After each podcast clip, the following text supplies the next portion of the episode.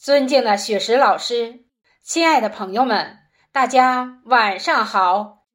我是武春花，很荣幸担任今晚朗诵会的主持人。非常感谢朋友们准时守候聆听，由央影音栏目部主办、香雪台一部朗读者承办的迎双节送祖国朗诵会。又是一年金秋，又是一轮花好月圆。在这美好的夜晚，打开记忆的长卷，走进岁月的星河。七十四年前，一面鲜艳的五星红旗在天安门城楼冉冉升起。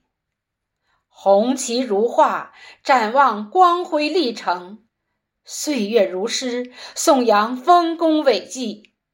今天，让我们用如歌的行板，如画的诗卷。庆祝我们伟大的母亲七十四华诞，献上我们一片真挚的情感。我宣布朗诵会现在开始。首先有请总导演幽兰老师致辞。